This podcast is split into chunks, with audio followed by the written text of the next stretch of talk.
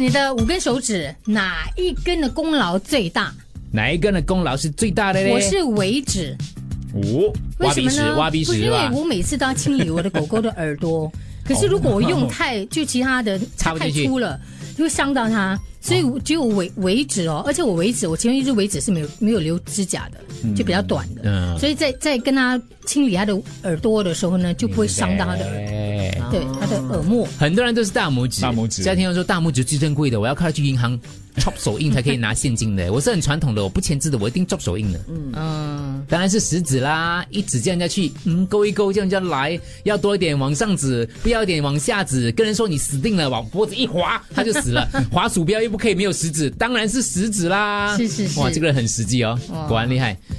最近我的拇指受伤，我才发觉原来拇指很重要。早上开始拿牙刷就拿不起来，扭扭扣，手指又痛。 到了 office 扭门把，手指也痛，stepler 也没有力按。原来我拇指这样重要的 哦。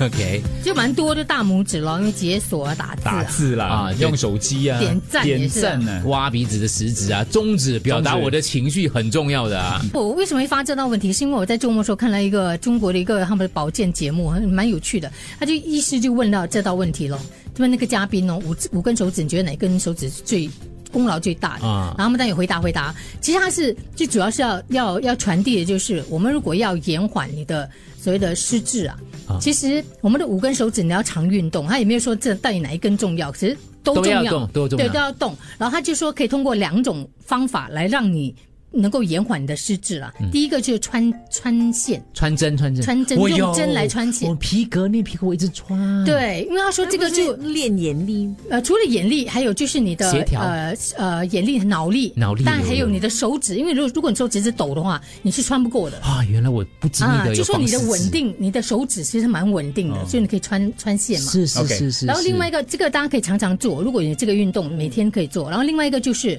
但你可以数钞票，就一嗯叠钞哦票，你在数数的当钞额票，，在数的当额 哦，没有钞票可以数报纸吧？也可以，或者是或者是翻翻书的那个页啊也可以。然后呢，同时叫一个人问你问题，然后所以你在回答边会回答之后，你要重新，你要记得你哦再的，数，对对对，你数到哪里？嗯所以这个他说其实是训练你的所谓的短暂的记忆，哦，这样子有多厉害我？有更好的方法，打麻将， 真的，当然你在洗你在洗牌的时可以摸它候，对是不是十根手指都要用到然？后你要讲话聊天，你对要去算牌你，哎要可记是得那个人丢了什么啊牌，，是吗？可考是记忆可力是会停顿，你会等他的吗？上家一定会等。没有，没有有些人很很可是忙的很你你 stress，你算页，就是你在算东西的时候，同时要回答问题，其实这个是比较困难的。没有，嗯你在那边想你自己要赢什么牌的真的当真然的你要去防，你不要打牌对给人看家吃。我我现在算哈，一页，你要问我问题哦你，知道我知道，两页，几岁好难哦，三，